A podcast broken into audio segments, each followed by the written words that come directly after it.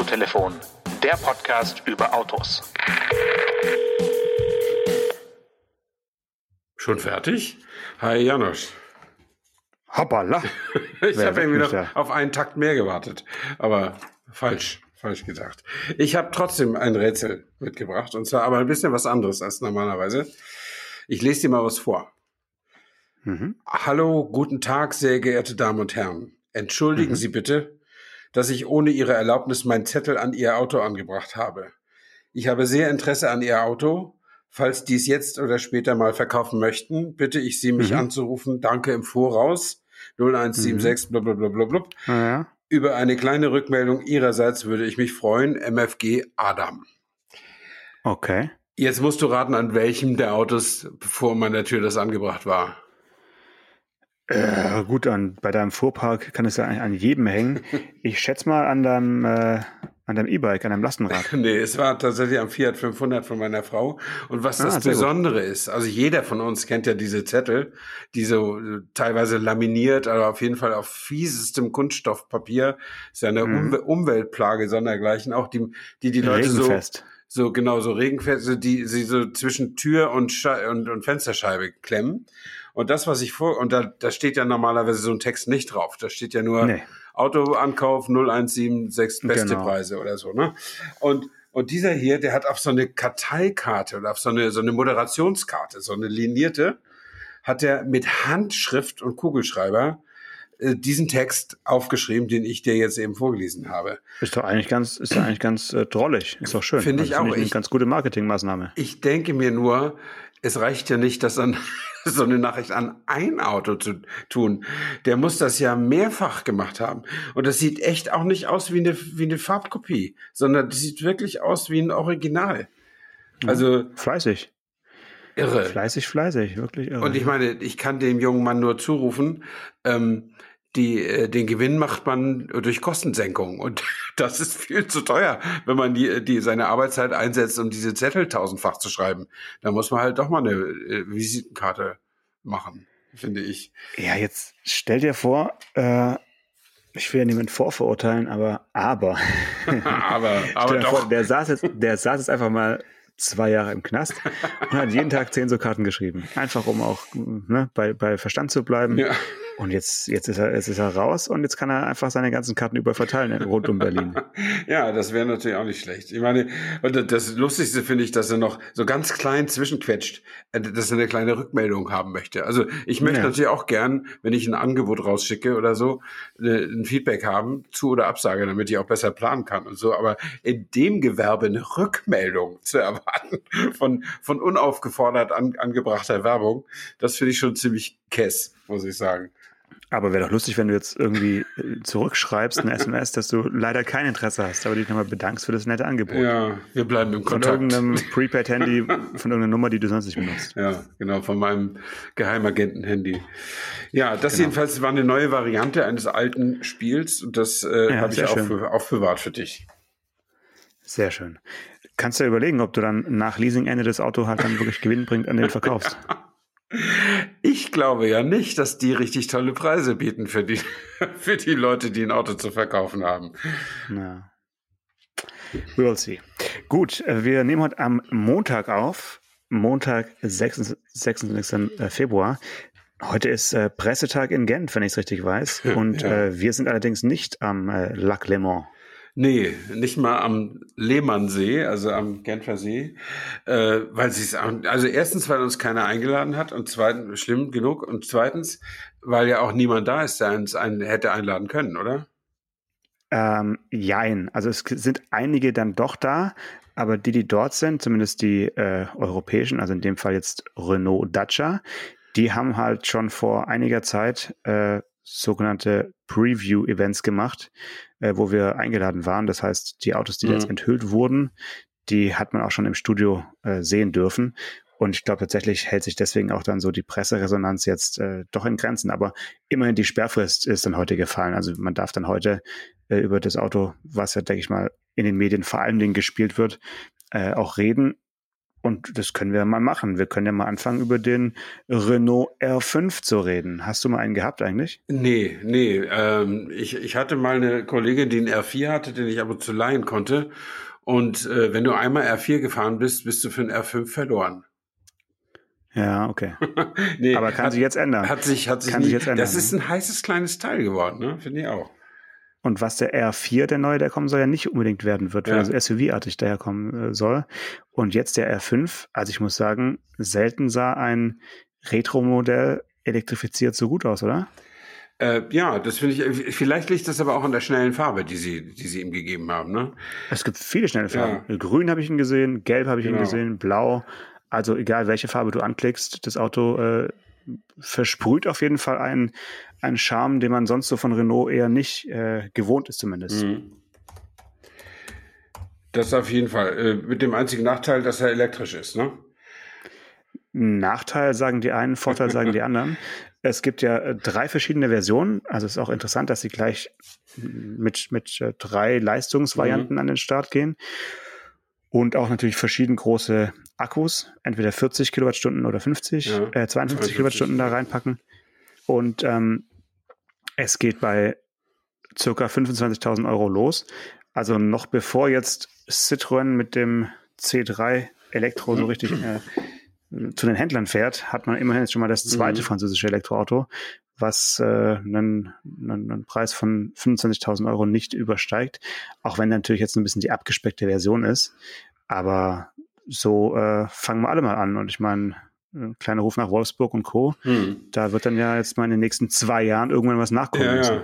Die arbeiten noch an den, wie hieß das Ding? ID uh, All, ne, Two All oder ID 2 All oder so. Ja, ne? sag einfach Pol Polo Elektro. Ja, wie auch immer. Jedenfalls, ja, sie sind spät dran und sie sind auch, sie haben nicht gerade das Momentum gerade so, ne, in, in, in Wolfsburg. Also ich weiß jetzt könnte jetzt aus dem Kopf nicht die Verkaufszahlen herbeten. Wahrscheinlich sind sie doch immer noch ein bisschen stärker als Renault, aber ähm, sie sind ja auch nicht in die in die engere Wahl gekommen beim beim Car of the Year und äh, irgendwie also der neue ID7, der kriegt sehr gute Kritiken. Aber das ist dann eben auch so, ja, das ist aber auch mhm. so ein 70.000 Euro Teil dann wieder, ne?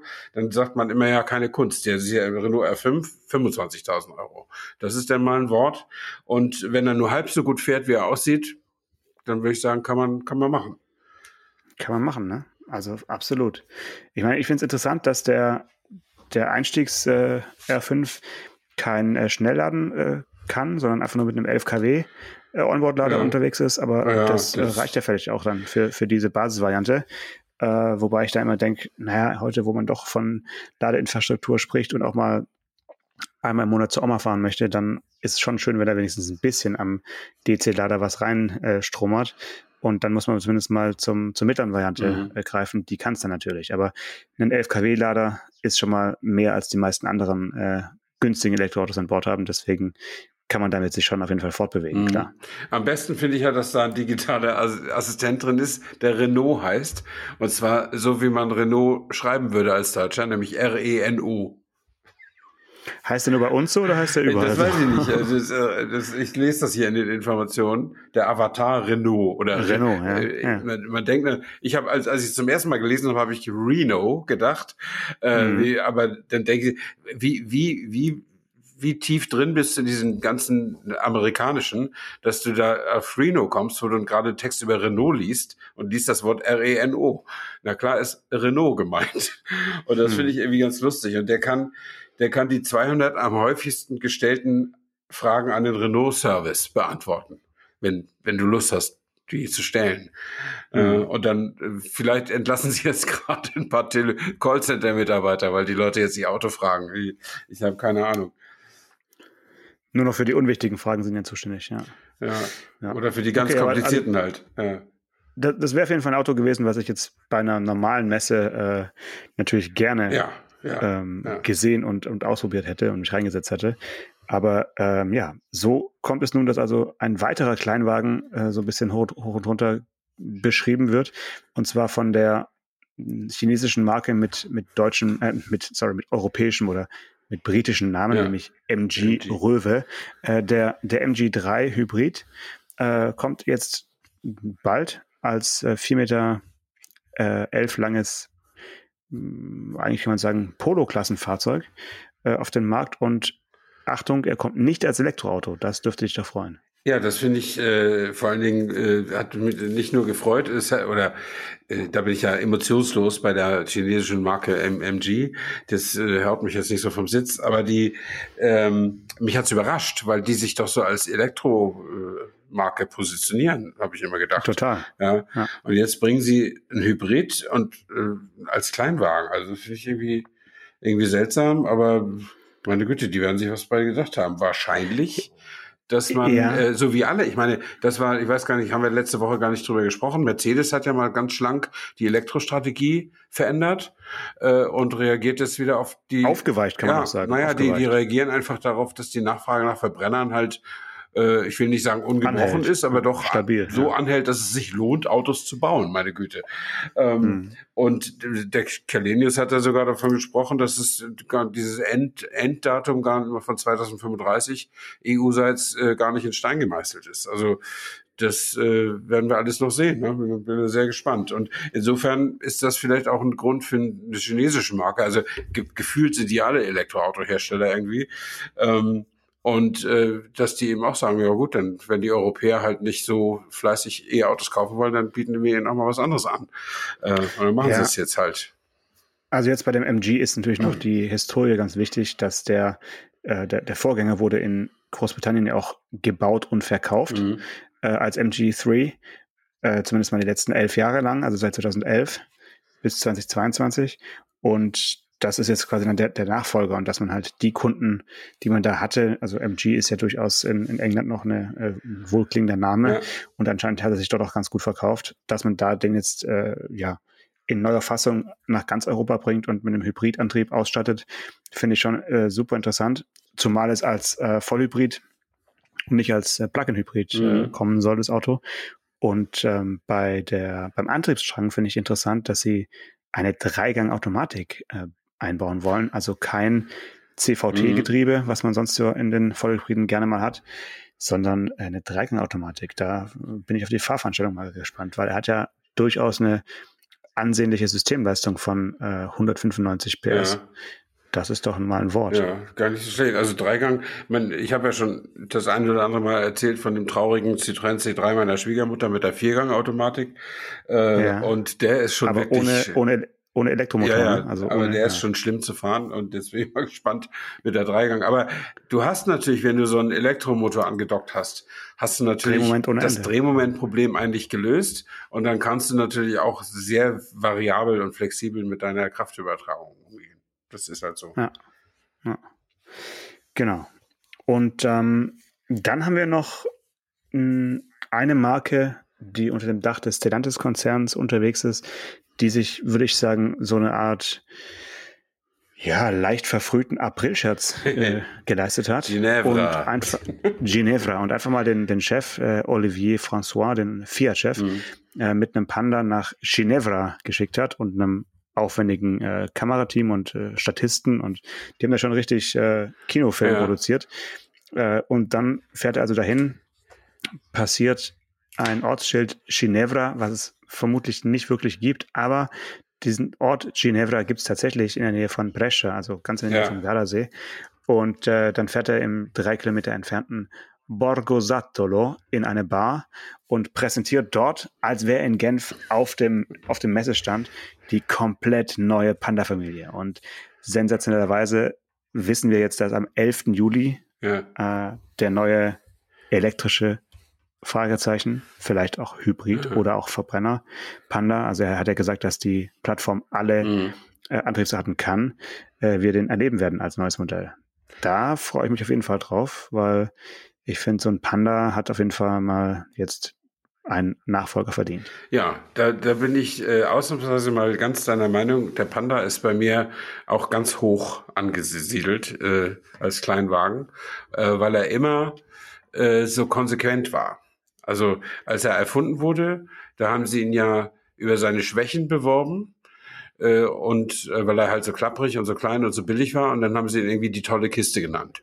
Ähm, ja, das lag, glaube ich, auch daran, dass äh, er einfach ähm, Sitze hatte, wo du die die Rückenlehnen komplett flachlegen konntest, damit du dich auch hinlegen konntest.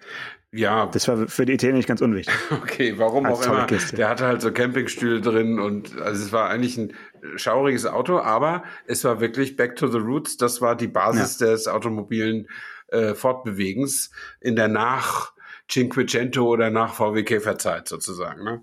Mhm. Und äh, dann hat sich das Auto natürlich entwickelt und so weiter. Äh, und ich finde, das jetzt aktuelle, äh, ja, das hat sich schon ziemlich weit vom Panda äh, eigentlich entfernt. Aber davor, ich glaube, die Generation davor, das war wirklich so mein Favorite, weil die auch immer, die waren vom Design, auch diese Dachreling da oben drauf und so, das hat mir echt extrem gut gefallen.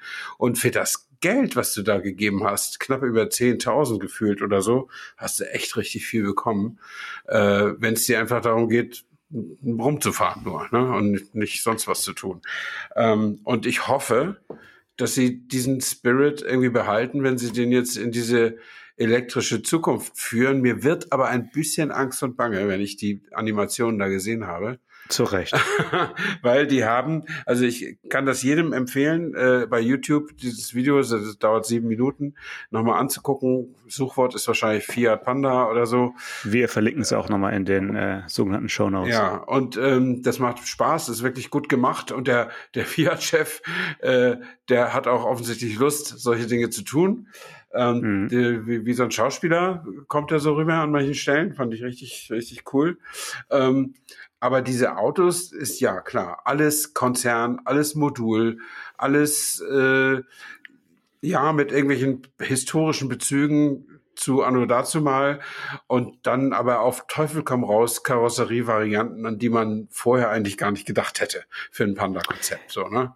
Ja, aber die man natürlich äh, im, im Hinterkopf haben muss, wenn man an Fiat global denkt, ne? weil gerade der Pickup ist natürlich für Brasilien ja, ja. super wichtig, der, der dort der Strada heißt.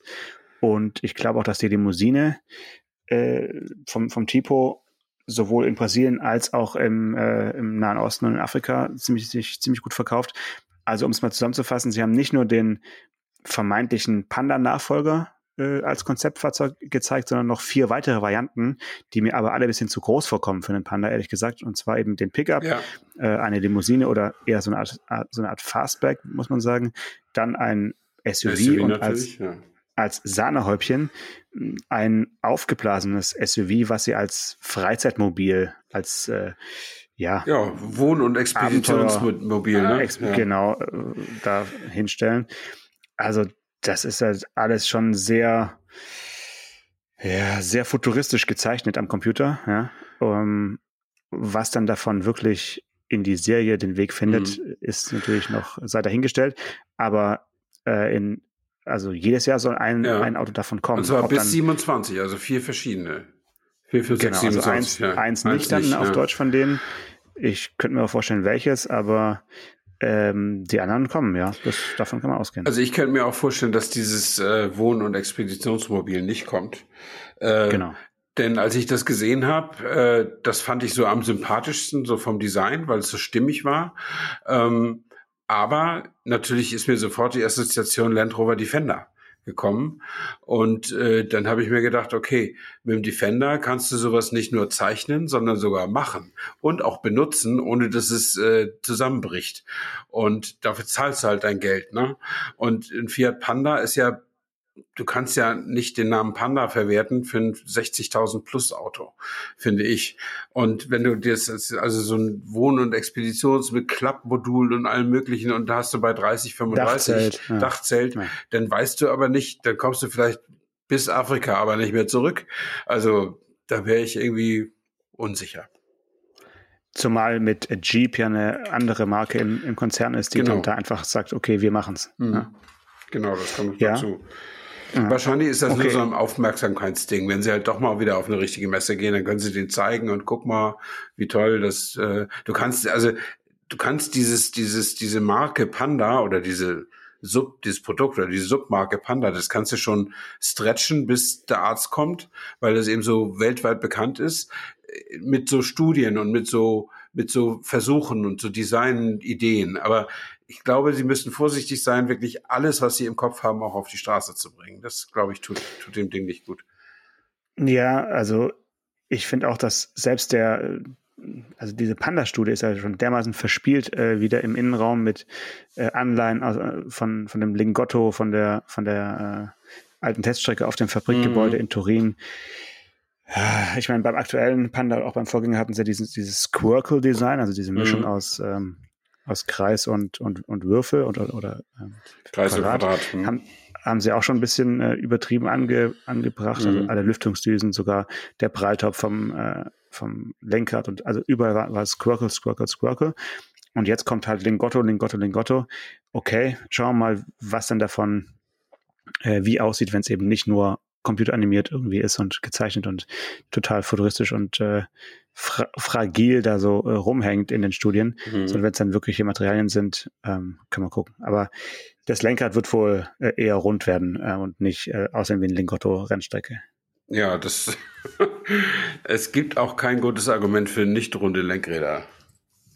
Ja. Aber nochmal zurück zur Grundidee. Wie findest du die Idee, am Pressetag äh, des Genfer Salons einfach so ein Video rauszuhauen und zu sagen, komm, äh, bisschen Budget haben wir auch, mhm. aber wir sparen uns halt irgendwie den Auftritt auf der Messe und wir hoffen halt, dass die Jungs ein Autotelefon anspringen und dann drüber sprechen. genau. Da bin ich ein bisschen zwiegespalten, weil es ist natürlich irgendwie billig. Ne? Die, die, die, äh, die, der Genfer Salon, so wie er jetzt wieder eröffnet hat, ist natürlich an sich eine traurige Veranstaltung mit den paar Herstellern. Ähm, aber wenn du jetzt als Hersteller, der nicht kommt, den den, den, den Eröffnungstag des, des äh, oder den Pressetag des Genfer Salons benutzt, um dein eigenes Süppchen auf diesem Nachrichtenfundament sozusagen zu kochen, ähm, dann ist es natürlich auch ein bisschen billig, auch wenn es nett gemacht ist. Und, und letztlich, ja, du hast ja die Freiheit, deine Äußerungen zu tätigen, wann immer du willst. Aber äh, ich finde es ein bisschen, bisschen Geschmäckle, finde ich, hat es, oder? Weil es so eine Trittbrettfahrerei ja, genau. ist. Man, man, spart sich. Du sparst ja. dir die ganze, also die veranstalten die Messe, die haben die Kosten und die da hingehen wie Renault oder so, die, die investieren da, äh, zahlen Standmiete und so weiter und du machst einfach ein Video und sagst, hey, für 2,50 Euro bin ich auch in den Nachrichten. Und nun, bei uns hat's ja nun verfangen, einfach weil die Marke gut, ja. Panda eben auch gut ist und weil der weil der, dieser französische äh, Fiat-Chef auch wirklich lustig ist. Und ich fand auch, der hat ja auch so ein bisschen Hintergrundinformationen, ne, wie wahnsinnig erfolgreich Fiat ist und so. Und ja, ja. das ist, der ist voller Selbstbewusstsein, das muss man mal sagen. Ich meine, mhm. würde, würde VW, äh, gut, denen geht es ja auch nicht so, aber die sind ja schon größer, aber äh, sich dahinzustellen und sagen, ja, wir sind, mit dem Modell sind wir Nummer eins in Brasilien, mit dem sind wir Nummer eins in Italien sowieso und in, in der Türkei sind wir mit dem dritten Modell noch Nummer eins. Mhm. Ja, toll. ja, toll. Ja, also, ja, ich meine, das ist doch, damit gehst du Absoluter doch nicht hausieren. Ja? Also, ich weiß nicht. Ja, aber absoluter Höhenflug, weil einfach erfolgreichste Marke auch wieder äh, im letzten Jahr im, im Konzern.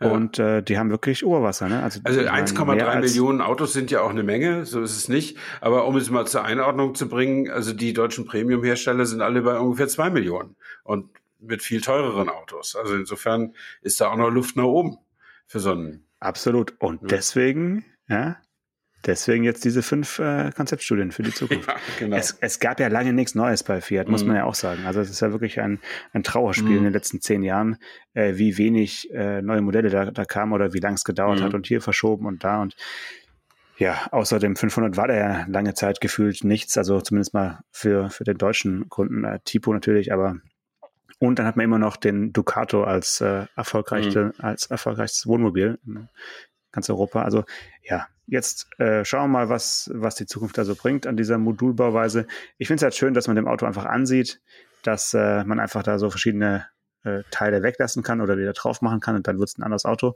Hat so ein bisschen was äh, mhm. ja, Roboterartiges schon fast, wie so ein äh, Transformer. Ähm, aber wenn wir den Bogen schließen und nochmal kurz über Genf sprechen, in Genf war ja wirklich nicht so arg viel los. Also einige chinesische Marken waren mhm. dort, unter anderem eben MG und BYD war dort und äh, heute Morgen, also Montagmorgen, wurde auch das äh, Car of the Year, das europäische, äh, gewählt. Mhm. Aus den neun Finalisten, die da waren, BMW 5er, BYD Seal, Kia EV9, Peugeot E308, 300, äh, E3008, 3008 äh, Renault Scenic und dann haben wir noch zwei Autos, und zwar den Toyota CHR und den Volvo EX30. Über den letzten sprechen wir mal nächste Woche, würde ich sagen. Mhm. Und diese Woche, Trommelwirbel, wer hat jetzt gewonnen, Stefan? Du warst doch direkt am Telefon, oder?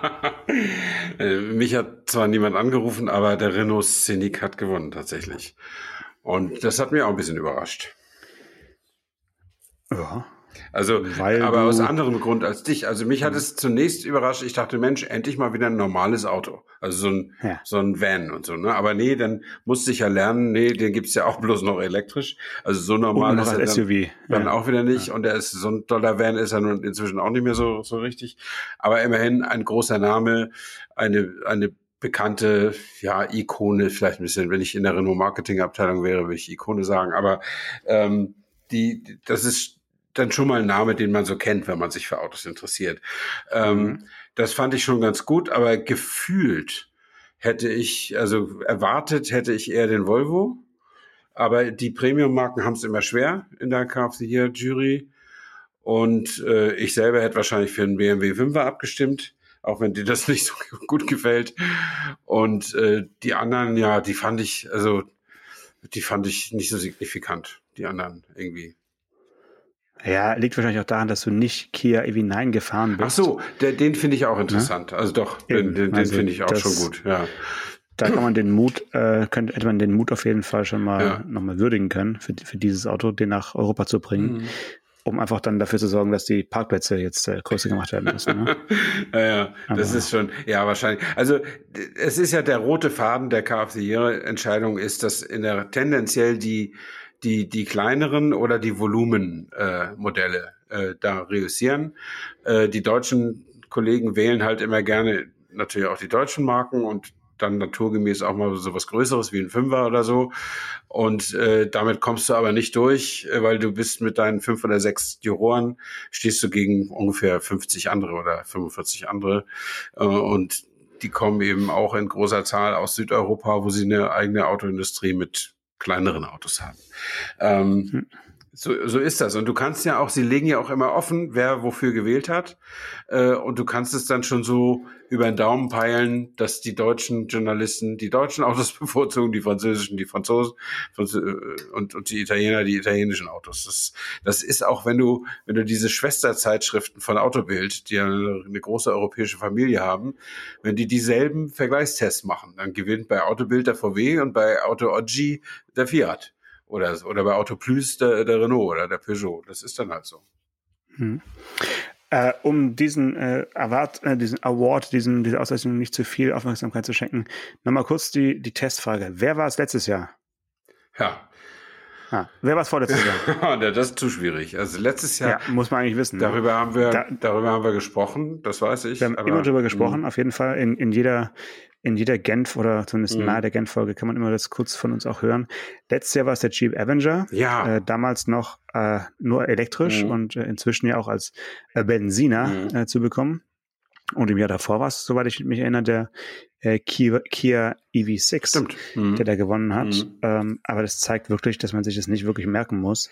Es ist halt ein kurzer Aufschlag, äh, vielleicht jetzt diese sogar ein bisschen mehr, weil eben sonst in Genf nichts los war, mhm. beziehungsweise auch das ist ja so eine Art Trittbrettfahrertum, dass man äh, sich mit so einer Veranstaltung dann eben zumindest mal ein Teil der der äh, wichtigen Autojournalie nach Genf einladen kann. Ja, dann sind die wenigstens mal vor Ort.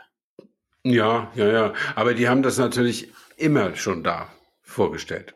Letztes Jahr in Brüssel. Ja, ja gut, aber das war traditionell eine Veranstaltung in, in Genf, genau. weil eben ja. äh, äh ne, wir kennen beide noch die Zeiten, wo alle jedes Jahr nach Genf pilgerten und wo man auch jeden da getroffen hat.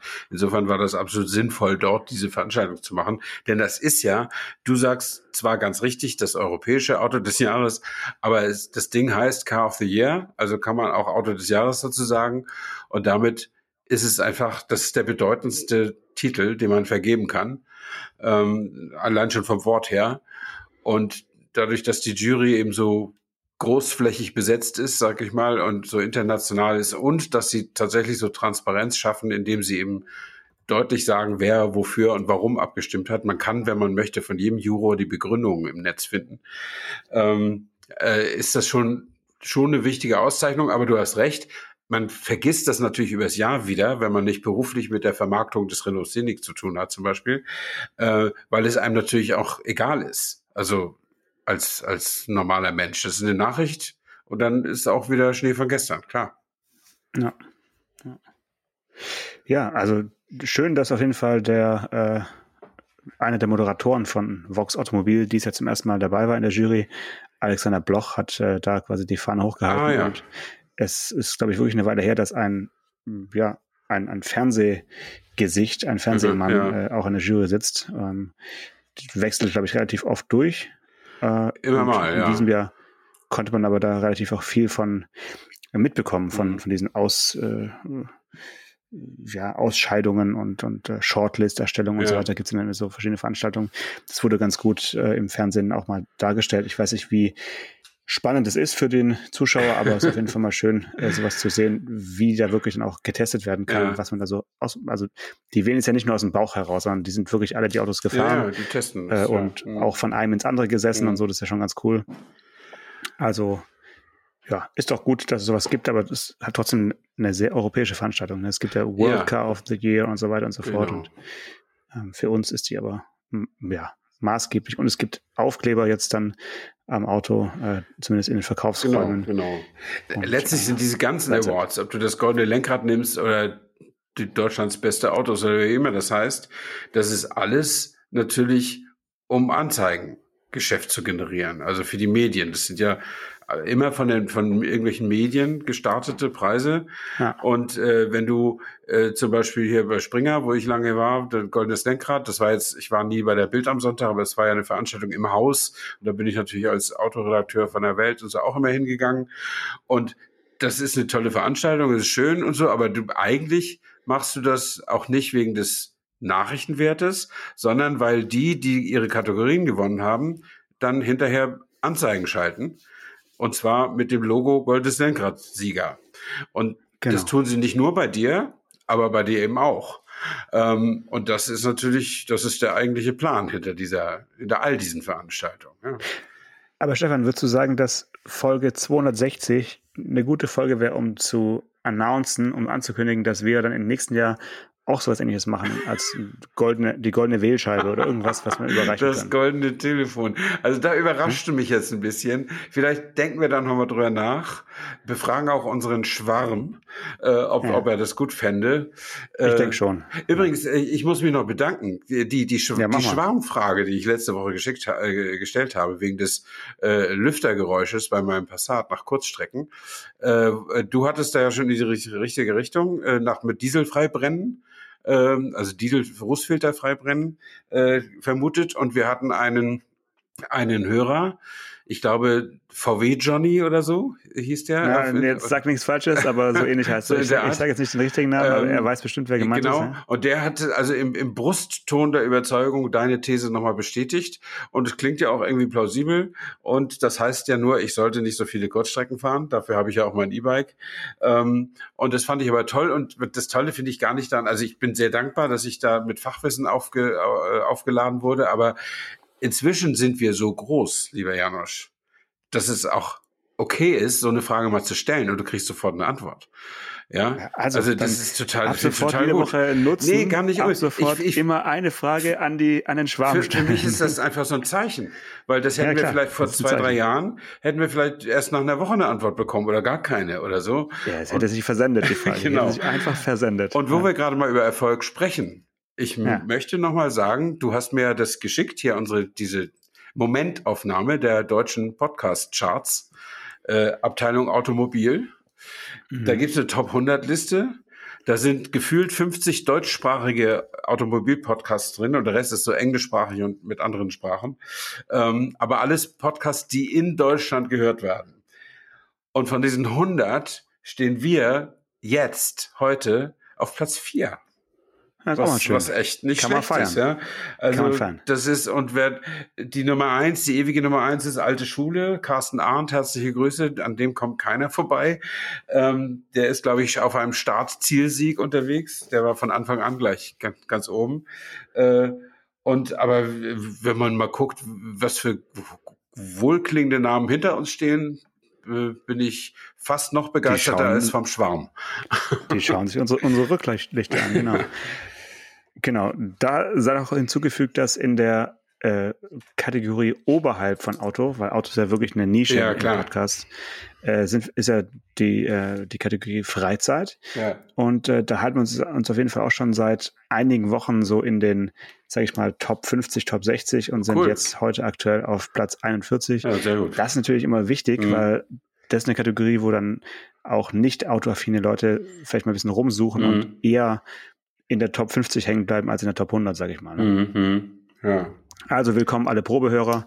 äh, wir hören uns, würde ich sagen, nächste Woche wieder. Dann, wenn nichts dazwischen kommt, gibt's äh, einiges zum Volvo EX30. Endlich, da warten wir ja schon ganz schön lange drauf. Ah, sehnsüchtig. Bis dann, Janosch. Bis dann. Ciao, ciao. Ciao. Ciao, Stefan. Autotelefon, der Podcast über Autos. Mit Stefan Anker und Paul Janosch Ersing.